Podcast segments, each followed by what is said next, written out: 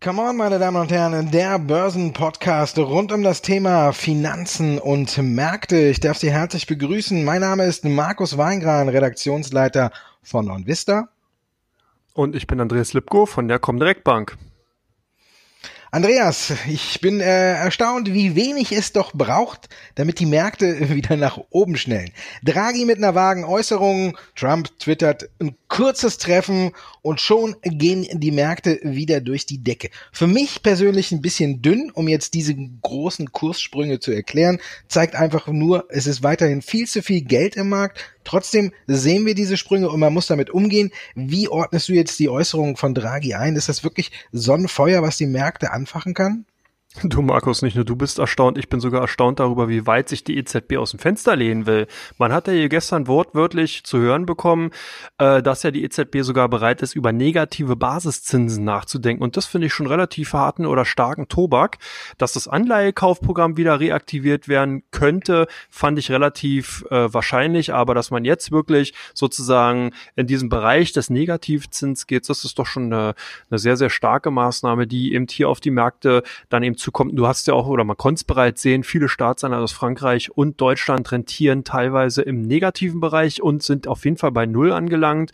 Also das zeigt schon, genau dort kommt nämlich der Anlagedruck her. Viele äh, ähm, Investoren haben jetzt sozusagen die Chance genutzt, weiter in Aktien zu investieren, und, äh, weil eben an den Rentenmärkten nichts mehr zu holen ist. Und man kann damit auch rechnen, aus meiner Sicht heraus, dass auch viele Finanzinstitute in Zukunft für Einlagengeschäft hier auch Strafzinsen verlangen werden, weil das Geschäft insgesamt sonst wesentlich zu teuer wird. Also wir haben hier wirklich eine sehr, sehr heiße Zeit vor uns. Ja, aber wir sind auch noch sehr, sehr vage unterwegs. Ne? Es sind ja alles bislang nur Andeutungen. Gehandelt hat noch niemand. Gleiches gilt ja für die FED. Heute haben wir den Zinsentscheid. Natürlich denkt keiner darüber nach, äh, dass die FED heute schon an der Zinsschraube dreht. Lediglich Wording Richtung Zinswende wird erwartet. Eigentlich ja auch nicht so viel, oder? Nee, eigentlich nicht. Also ich finde es momentan auch dünn. Du hast ja bereits schon bei dem äh, Thema EZB genannt, wie hier die Marktteilnehmer wirklich so eine kleinen Phrasen doch so stark übergewichten. Im Endeffekt ähm, sehe ich es ähnlich auch bei der FED. Ich glaube nicht, dass wir hier große äh, Änderungen eben in der Zinspolitik jetzt sehen und dass hier auch weiterhin das Wording ganz klar betrieben wird. Man hat ja auch ein Problem. Wenn die FED jetzt wirklich reagiert und auch relativ zeitnah nach den Forderungen vom US-Präsidenten, dann kann natürlich der ein oder andere Marktteilnehmer ganz schnell mal die Frage stellen, wie neutral ist die FED denn von der US-Politik? Oder lässt sie sich vielleicht doch ins Buch diktieren und folgt eigentlich im Endeffekt nur den Forderungen der, der des US-Präsidenten? Und von daher denke ich, dass man hier schon alleine deswegen eine Art Abstandspause einhält, um auch erstmal zu gucken, Nummer eins, wie ist die konjunkturelle Entwicklung? Natürlich, was ist, wie sind die Auswirkungen des Handelsstreits zwischen China und den USA? Und natürlich dann eben auch weiterhin gerade die Pari, oder das heißt die Parität Stabilität des Währungsverhältnisses Euro-US-Dollar auch im Auge behalten, weil ein stärkerer US-Dollar ist ja gerade für die exportlastige äh, US-Wirtschaft nicht wünschenswert. Das würde ja dann den Wettbewerb im Internationalen noch zusätzlich verschlechtern. Also ich glaube, dass wir hier auch gerade von der Front nochmal sehr, sehr interessante Zeiten auf uns zukommen sehen und ich dahingehend auch nochmal bestärkt bin und mich bestärkt fühle, dass die EU nach China der neue äh, ähm, Protagonist in den Handelsstreitigkeiten mit den USA wird. Gut, da haben wir ja noch ein bisschen Zeit, weil so schnell wird sich Trump mit China ja nicht einigen. Aber was du angesprochen hast, das Problem zwischen äh, Politik und EZB, das scheint äh, Donald Trump ja immer noch nicht kapiert zu haben. Jetzt hat er ja zum Beispiel die EZB kritisiert. Paul kritisiert er ja eigentlich ständig. Und Bloomberg hat sogar berichtet, dass man im Februar darüber oder geprüft hat, ob man ihn nicht einfach vor die Tür setzen könnte. Also muss man sagen, das Weiße Haus oder in Anführungszeichen Donald Trump hier schon mit außergewöhnlichen Wegen, um da seinen Willen durchzubekommen. Ich denke, es ist alles ein bisschen dünn äh, und vor allen Dingen hat mich am meisten verwundert, als ich so ein bisschen gelesen habe über das Wording, dass heute alles daran hängt, ob äh, die EZB, nicht die EZB, sondern die FED, das Wort geduldig benutzt noch oder ob sie es aufgibt. Alleine das schon ist dann äh, der Schwenk in der Zinspolitik, wenn man sagt, wir gucken nicht mehr geduldig zu, was heißt also, wir warten mit Zinserhöhung, sondern ob man dann ein anderes Wording nimmt und sagt, wir sind bereit einzugreifen oder so, wie es jetzt Draghi gemacht hat. Das ist dann schon also, worauf man achten muss. Und das ist dann auch schon das, was eventuell die Märkte noch weiter nach oben treiben könnte. Jetzt müssen wir ja sagen, äh, der DAX gestern natürlich zwei Prozent oben drauf gepackt. Ich sag mal, die Draghi-Äußerungen sind jetzt schon drin in den Kursen Kann Paul da noch was machen oder ist jetzt eigentlich so, so eine Zinswende der Notenbanken eigentlich schon eingepreist? Man muss ja jetzt auch gucken, wo kommt die neue Fantasie her? Was könnte den DAX noch weiter nach oben treiben? Du, zwei Punkte hier nochmal in Anmerkung. Vielleicht kann sich der eine oder andere noch zurückerinnern. Damals der Aktentaschenindikator von Alan Greenspan um die Jahrtausendwende auch sehr interessant. Die haben ja wirklich Marktteilnehmer darauf geguckt, wie dick ist die Aktentasche von den damaligen US-Notenbankerchefen, konnten daraus Rückschlüsse ziehen, ob es denn nur zu einer Zinssenkung kommt oder nicht. So ähnlich ist es jetzt auch mit dem Wording. Wenn man hier das eine oder andere Wort streicht oder verändert, ist sofort Euphorie da. Und da komme ich auch zu deiner Frage. Im Endeffekt finde ich schon sehr interessant, dass man hier die doch sehr, sehr vielen Gewinnwarnungen auch in Schlüsselindustrien gar nicht mehr so großes Gehör schenkt. Die Aktien verlieren zwar stark, nehmen wir die deutsche Lufthansa oder eben auch eine Siltronic, aber ansonsten ist der Markt eigentlich super resistent und das finde ich so ein bisschen gefährlich, weil äh, doch schon abzusehen ist, dass die Konjunktur sich ja doch nicht so leicht eben befeuern lässt. Man kann nicht hier durch Zinsmaßnahmen eben äh, super Wachstum herbeiführen. Man hat es in den letzten Jahren gesehen und ich finde die Relation dahingehend auch sehr, sehr interessant. Wir sind seit zwölf Jahren in einer Phase der Zinssenkung. Was haben wir momentan erreicht? Guck dir die Konjunkturentwicklung in Europa an, guck dir die Konjunkturentwicklung in Nordamerika an.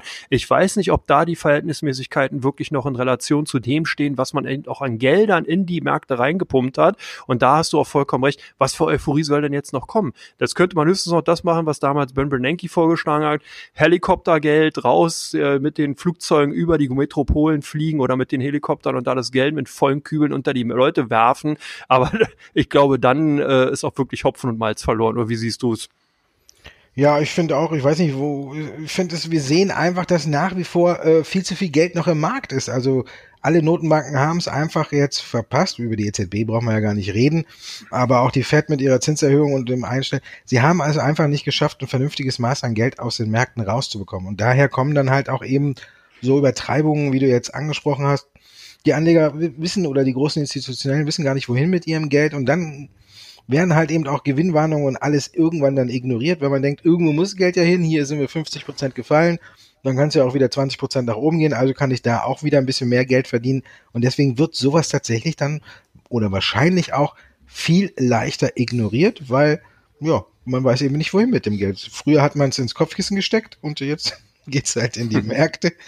Ja, ich sehe auch nicht äh, jetzt so noch den großen äh, Weg für ganz weitere Kurse, aber höhere Kurse. Man muss jetzt gucken, wie der DAX weiter reagiert, wenn Paul heute spricht und die Wende einläutet, dürfte sicherlich noch mal einen kleinen Schub geben in den USA, aber da sind wir auch schon wieder über 26.000 im Dow. Also wo soll die Reise da hingehen? Also ich finde, wir sehen jetzt wieder Übertreibungen, aber man muss ja auch sagen, äh, darin sind ja auch die Amerikaner Meister. Wenn es nicht läuft, ne, die Analysten reagieren da ja viel schneller und senken dann die Kurse so, dass auch wieder oder die Ziele so, dass die Unternehmen auch wieder ein bisschen leichter drüber kommen. Also es ist schon Geben und Nehmen, dass die Kurse auch weiter nach oben gehen. Ja, vielleicht können wir da hier noch ein bisschen äh, in Europa oder speziell in Deutschland lernen. Ich glaube, hier ist die Analystengilde noch ein bisschen zu streng für höhere Kurse. Gucken wir mal, wie es dann weitergeht. Quartalsbeson kommt ja jetzt noch und da denke ich, dass wir dann vielleicht wieder einige, die ein oder andere nicht so erfreuliche Überraschung sehen werden und das kann dann halt auch wieder den DAX ein bisschen lähmen. Einzelwerte habe ich angesprochen. Zu Einzelwerten kriegen wir auch immer Fragen und die beantworten wir jetzt in unserem zweiten Teil.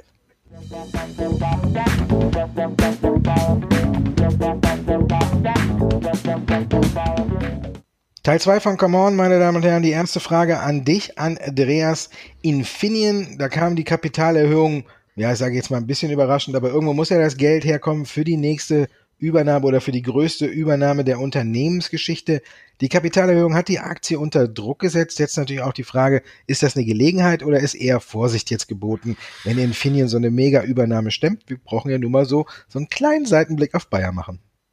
da hast du vollkommen recht, Markus. Ich sehe auch noch ein anderes Problem und zwar ist die Chipbranche an sich eine sehr, sehr zyklische Branche. Das war schon immer so, wird sich auch nicht verändern, auch wenn in letzter Zeit viel Geld in die Märkte geflossen ist, damit die Unternehmen dann auch viel Investitionen tätigen konnten, bleibt bei der Zyklik. Die plättet sich halt nur ein bisschen, zögert oder zieht sich etwas hinaus, aber trotzdem kommt eben der Rückgang und das sieht man eben auch. Wir haben ja viele andere Unternehmen aus der Branche, vielleicht außer der AMD, das ist aber auch nochmal eine Sondersituation, die hier doch Probleme haben dahingehend mit ihrem äh, äh, Chip verkaufen. Bei Infineon ist zwar die Strategie insgesamt gut, hier ein Stück weit zu diversifizieren, indem man sich im Cypress Semiconductor einverleibt und damit zumindest im Chip-Segment eine weitere Produktreihe eröffnet, neue Kunden erschließt, aber insgesamt ist auch ein bisschen fragwürdig in der aktuellen Phase eben die Kapitalerhöhung durch ein beschleunigtes Bookbuilding-Verfahren, also unter Ausschluss des Bezugsrechts der Altaktionäre durchzuziehen. Das ist ein bisschen unfair dahingehend, wer bisher Aktionär war bei Infineon, guckt sozusagen in die Röhre, kann quasi faktisch seinen Aktienbestand damit zusehen, wie er halt ein Stück weit verwässert wird. Und 10% Kapitalerhöhung ist ja eigentlich auch schon ein Wort. Die Spanne 13,66 bis jetzt 14,36 ist angedacht. Also daher auch so ein Stück weit dann auch nochmal der Rücksetzer zu erklären. Ich bin für Infineon momentan eher, sag ich mal, neutral. Ich denke, hier muss erstmal auch gezeigt werden, dass die Strategie zieht. Wir haben jedoch relativ hohe Kursverluste in der Vergangenheit gesehen. Für mich die Aktie momentan eigentlich eher uninteressant. Ist denn für dich die Aktie von Siltronic nach der zweiten Gewinnwarnung in diesem Jahr interessant? Interessant oder würdest du äh, die Aktie aus deinem Portfolio halten, beziehungsweise wie ist denn deine Einschätzung dazu? Du hast bei der Frage schon ein bisschen gelacht, ne? Nicht nur ein bisschen. Zweite Gewinnwarnung spricht für sich. Der Ausblick, der mit der Gewinnwarnung kam, ist ja jetzt auch nochmal, sage ich mal, eine, eine, Sache für sich. Auch äh, fürs dritte Quartal wird ein Rückgang bei Umsatz und Gewinn in Aussicht gestellt. Das Ausmaß kann aktuell gar nicht so richtig abgeschätzt werden. Du hast es eben auch gesagt, die Aktie hat eine Gegenbewegung gezeigt, hat natürlich kräftig verloren wieder nach der zweiten Gewinnwarnung im laufenden Jahr. Das ist ja mal so eine Frage, wenn man zweimal im Jahr in so kurzer Zeit warnen muss, wer kann da nicht richtig rechnen oder wer hat die Lage nicht ganz so eingeschätzt. Da sind wir dann auch wieder bei der Frage, wie tief stapel ich, wenn ich schon die erste Gewinnwarnung raushaue, um sowas eben zu vermeiden. Siltronic hat gesagt, auch im äh, dritten Quartal werden wir unter der Umsatz unter dem Vorjahr liegen und erst so 2020, 2021 werden wir wieder so richtig wachsen. Also von daher Seitenblicke immer gerne erwünscht. Ne? Gucken wir mal auf Leoni, die haben ja auch ein paar äh, Gewinnwarnungen hintereinander rausgehauen, da braucht man nur auf den Chart gucken. Siltronic wird es jetzt nicht ganz so schlecht oder ganz so schlimm erwischen, aber trotzdem für mich die Aktie erstmal aus dem Spiel. Da muss man erst wirklich abwarten, wie es da weitergeht und Gewinn oder sage ich mal Überraschungspotenzial eben durch den Ausblick auch erstmal für die kommenden drei bis vier Monate ausgeschlossen. Von daher, ein paar Zocker werden natürlich einsteigen. Aktie wird vielleicht jetzt ein bisschen seitwärts tendieren. Potenzial sehe ich da am Augenblick nicht. Wie ist da bei Facebook? Die haben eine eigene Kryptowährung jetzt rausgebracht, es wird immer konkreter. Wenn man guckt, wer alles da mit an Bord ist, PayPal, Mastercard, Visa, da sind wirklich richtig große Player mit dabei, die sich an der Kryptowährung beteiligen. Aber trotzdem die Frage, die reingekommen ist, was ist das Besondere an dieser eigenen Kryptowährung, dass die Aktie auch so gut abgegangen ist? Ja, die Aktie ist wirklich wie Schmitz Katze gelaufen. 16 Milliarden US-Dollar Marktkapitalisierung hinzugewonnen nach äh, Bekanntgabe, dass man in die Libra-Coins, so wird dieser zukünftige Coin eben von Facebook heißen. Du hast bereits schon einige Unternehmen genannt. Es sind wirklich die Dickschiffe dabei. Es sind noch viele Bankinstitute und Finanzinstitute, Beratungsinstitute und Investmentgesellschaften, die sich bei Libra Coin auch mit ähm, beteiligen wollen, beziehungsweise an dem Projekt beteiligen wollen. Das Interessante ist, man schafft damit eine kleine Mikroökonomie. Facebook hat sozusagen jetzt die Möglichkeit in Zukunft zum Beispiel die 2,3 Milliarden Nutzer, die man hat, dazu ein Stück weit auch hinzuführen, dass man eben zum Beispiel AdWord, also Werbung oder andere Produkte Dienstleistung über diesen Libra-Coin bezahlen kann. Das heißt, der Kunde kauft sich diesen Coin und hat dann die Möglichkeit, mit diesem Coin bei den anderen angeschlossenen Instituten, wie zum Beispiel Mastercard, Visa oder vielleicht zukünftig auch, wir spinnen jetzt mal eine Apple oder eine Amazon, da die Produkte zu kaufen. Jetzt kannst du eine kleine, äh, kleine Story dahingehend aufbauen. Stell dir vor, du bist Schriftsteller, äh, verlegst ein Buch über Amazon, kriegst sozusagen als Vergütung zukünftig dann halt keine US-Dollar oder Euro, sondern diesen Libra-Coin. Den Libra-Coin kannst du nutzen, um über Facebook Werbung für dein Buch zu kaufen und zu schalten. Dann bekommst du noch mehr Absätze in diesem Buch von den neu gewonnenen Geldern, die du dann bekommst oder Coins. Gehst du zu Apple, kannst unterwegs sogar, Uber ist übrigens auch noch dabei, den Fahrer dann auch noch an den Coins bezahlen, kaufst dir bei Apple dann zukünftig oder wo auch immer ein Produkt, ein MacBook, auch mit diesen Coins. Also du merkst schon, das Geld insgesamt spielt in dieser Mikroökonomie dann immer weniger eine Rolle. Und das ist ein Stück weit auch die Fantasie, die viele Investoren gesehen haben. Vielleicht an dieser Stelle kann man eigentlich auch nur noch mal einen Tusch geben in Richtung Facebook und sagen, die haben es verstanden. Ich bin sowieso schon lange ein Freund von der Blockchain-Technologie, habe eigentlich nur auf diesen Augenblick gewartet, dass ein großer Player kommt und das weg aus dieser Nerd-IT-Ecke geht hin, wirklich zu den großen äh, äh, Mitspielern, die eben wirklich erkennen, was da für ein Potenzial drin ist. Also ich finde die Vorgehensweise sehr, sehr interessant und ich glaube, dass wir in den nächsten Jahren hier noch sehr signifikante Änderungen sehen werden. Aber ich habe noch eine Frage dazu, bevor du mir jetzt die nächste stellst. Wenn ich gucke, wer ja. alles dabei ist, ist da für dich dieser Grundgedanke der Blockchain Blockchain-Technologie, diese Unabhängigkeit, ist die noch gewährleistet, wenn man guckt, wer da alles mitspielt? Mein Facebook in puncto Datensicherheit vertraut man mir nicht mehr so richtig.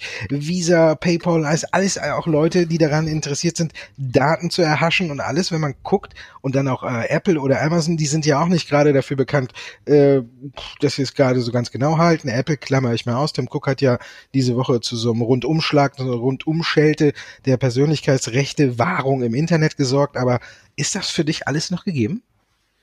Da hast du vollkommen recht. Das ist schon auch ein Kritikpunkt, den muss man einfach zulassen. Ich denke auch, dass natürlich hier so ein bisschen der Idee auch gerade des Dezentralen und dass man eben auch hier der, der Anonymisierung eben von den Daten, also die Transparenz ist halt dahingehend nur für Facebook und den Teilnehmern gegeben, diesen Netzwerk ist, ein Stück weit natürlich schon problematisch ist, aber die Grundidee der Blockchain-Technologie des, des Coins an sich ist schon umgesetzt worden. Und ich glaube auch eher dahingehend, dass es eben für, für das Unternehmen Facebook schon interessant ist, dass man hier eine gute Lösung gefunden hat. Und ich denke aber, dass wir noch weitere Unternehmen sehen werden, die einfach diese Technologie dann eben auch bei sich einsetzen. Aber der Kritikpunkt, den muss man leider erstmal so stehen lassen. Und ich glaube auch, dass man als Hardcore-Fanatiker des Bitcoins, also einer anderen Kryptowährung dahingehend, sicherlich hier sehr argwöhnig in Richtung Facebook guckt und auch nicht die Idee wirklich so wiederfindet, wie man sie es vielleicht wünschen würde. Deswegen vollkommen richtig, der Kritikpunkt bleibt. Und ich glaube, da kann ich auch gar nicht gegen argumentieren. Gegen argumentieren kann man, glaube ich, auch nicht gegen die Hauptversammlung der Wirecard, die war ungemütlich, äh, aber doch, glaube ich, ein paar ganz interessante Statements. Wie siehst du es denn jetzt? Ähm, setzt die Aktie jetzt ihren guten Lauf weiter fort oder kommen da Rücksetzer? Was ist deine Einschätzung, Markus? Naja, ein guter Rück ein Rücksetzer nach dem guten Anlauf oder nach dem zuletzt guten Kursverlauf ist vielleicht gar nicht so schlecht, aber man muss sagen, für Vorstandsvorsitzenden Markus Braun war natürlich die Hauptversammlung ein bisschen ungemütlich. Es kamen die üblichen Kritikpunkte, äh, zu wenig Transparenz, zu wenig äh, Compliance, damit sowas nicht passieren kann. Er hat dem allen natürlich auch widersprochen und hat natürlich auch versucht, dem Ganzen äh, so ein bisschen aus dem Weg zu gehen, indem er direkt in seiner Rede auch gesagt hat, alles in allem äh, hat es dem Geschäftsmodell, hat es der Geschäftsentwicklung nicht geschadet. Wirecard steuert auf ein absolutes Rekord-Halbjahr zu. Ich meine, was will man dem noch entgegensetzen? Da kann man meckern, wie so viel man will. Unterm Strich muss man sagen, die Geschäfte laufen, die Geschäfte passen. Und von daher ist natürlich da äh, wenig ein Stück weit Angriffsfläche genommen. Wenn jetzt Wirecard äh, noch sage, Probleme im Geschäftsmodell hätte, dann wäre natürlich die Hauptversammlung wahrscheinlich noch ein ganzes Stück ungemütlicher ge geworden. Heute Wirecard auch noch mit einer neuen Nachricht, die ich persönlich sehr interessant finde und äh, glaube ich auch sofort nutzen würde. Sehr interessant. Es gibt so eine Neuigkeit aus dem Bereich Biometrics und da kann man dann einfach mit äh, seiner Handfläche zahlen. Finde ich zum Beispiel nicht schlecht. Ich war am Wochenende auf einer Veranstaltung und habe mich da wieder geärgert, dass ich das Portemonnaie in der Hand hatte, das Handy und äh, immer irgendwas machen musste. Jetzt die Idee von Wirecard, man kann einfach alles äh, mit der Handfläche bezahlen, reinkommen und alles. Finde ich eine gute Idee, kann man hingehen, Hand legt die Hand hin, kommt einfach rein und wenn man sich was zu trinken holen möchte oder so, legt man halt eben auch nur die Hand irgendwo drauf und schon kann man bezahlen. Muss man weniger mitnehmen, finde ich eine gute Idee. Muss man natürlich gucken, wie es akzeptiert wird. Aber erstmal dieser Weg gut. Wirecard rechnet selbst damit, dass die Hand quasi das Passwort, mit der man es tippt, ablöst. Also da muss man abwarten, aber die, so grundsätzlich nicht schlecht. Adidas. Bekommt die da bekommt die Phrase goldenes Händchen eine ganz neue Bedeutung. Ja, oder geht alles Hand in Hand, ne? da kann man jetzt einige Phrasen dreschen. Kannst du gleich nochmal einen Tusch raushauen. Vielleicht soll man da so wie früher so, so ein Phrasenschweinchen aufstellen, wo jeder dann immer was äh, reinwirft. Letzte Frage für heute. Adidas, wir haben heute auch wieder ein neues Rekord hochgesehen. Dann kam aber so eine kleine Nachricht, die alles wieder so ein bisschen gedämpft hat. Man könnte meinen, Adidas hat die Rechte an den drei Streifen verloren, haben sie aber nicht, aber an irgendeiner speziellen Mischung, da ist wieder so eine Sache, da weiß man nicht, äh, sahen die drei Streifen irgendwie anders aus oder so, hat der EuGH gesagt, hier äh, gibt's eben kein Alleinstellungsmerkmal, hier gibt's keine Sache, wo Adidas drauf pochen kann, hat die Aktie wieder ein bisschen zurückkommen lassen, aber trotzdem Adidas für mich immer noch ein sehr guter Wert und für dich? Ja, ein Phänomen. Adidas steigt und steigt und steigt. Erinnert so ein bisschen an den früheren äh, Volkswagen-Slogan zum Käfer. Er rollt und rollt und rollt. Ähm, ist schon ein Phänomen des Unternehmens. Profitiert natürlich extrem davon, von den sportlichen Großereignissen in den letzten Jahren, die wir ja immer in verkürzteren Abständen bekommen und auch immer mehr an medialer Wirkung und an medialer Weite im Endeffekt dann sehen und die dafür sorgen, dass bei Adidas einfach die Kassen klingeln. Die Produktion von diesen ganzen Schuhen, Trikots, Bällen und so weiter relativ günstig, aber eben der Verkauf hochpreisig. Also also hier hat man wirklich ein sehr, sehr margenstarkes Umfeld, was natürlich davon auch lebt, dass man eben das Branding, das heißt den Markenbewusstsein bei den Kunden eben auch immer wieder am Laufen hält, dass man hier gerade auch äh, die, die, die, ähm, die Wiedererkennung dann eben hat und davon dann auch profitiert. Ich denke, hier muss man aber auch eben vorsichtig sein, weil es steigt halt, wachse, Bäume wachsen nicht unendlich in den Himmel, sondern irgendwann ist einfach auch mal der Zenit erreicht. Und ich glaube einfach, dass Adidas jetzt eine sehr, sehr gute Zeit erlebt hat. Jetzt könnte ich mir vorstellen, dass man zumindest erstmal seitwärts läuft und auch dann äh, hier die ein oder anderen Gewinnmitnahmen sieht. Aber insgesamt, wenn man ein Basisportfolio aufbauen will und auf mehrere Jahre, auf Jahrzehnte schaut, denke ich mal, ist eine Adidas auf jeden Fall darin ganz gut aufgehoben, weil die äh, Macher und das Management haben eben wirklich seit Jahrzehnten gute Arbeit geleistet. Und ich könnte mir auch vorstellen, dass das das zumindest für die nächsten Jahre auch weiterhin so bleibt. Ja, das war ein schönes Schlusswort für Teil 2. Kommen wir zu Teil 3. Da geht es um die meistgesuchtesten Aktien äh, bei OnVista und die, die meistgehandelsten Aktien bei der Comdirect. Wenn Sie uns regelmäßig hören, dann wissen Sie das bereits.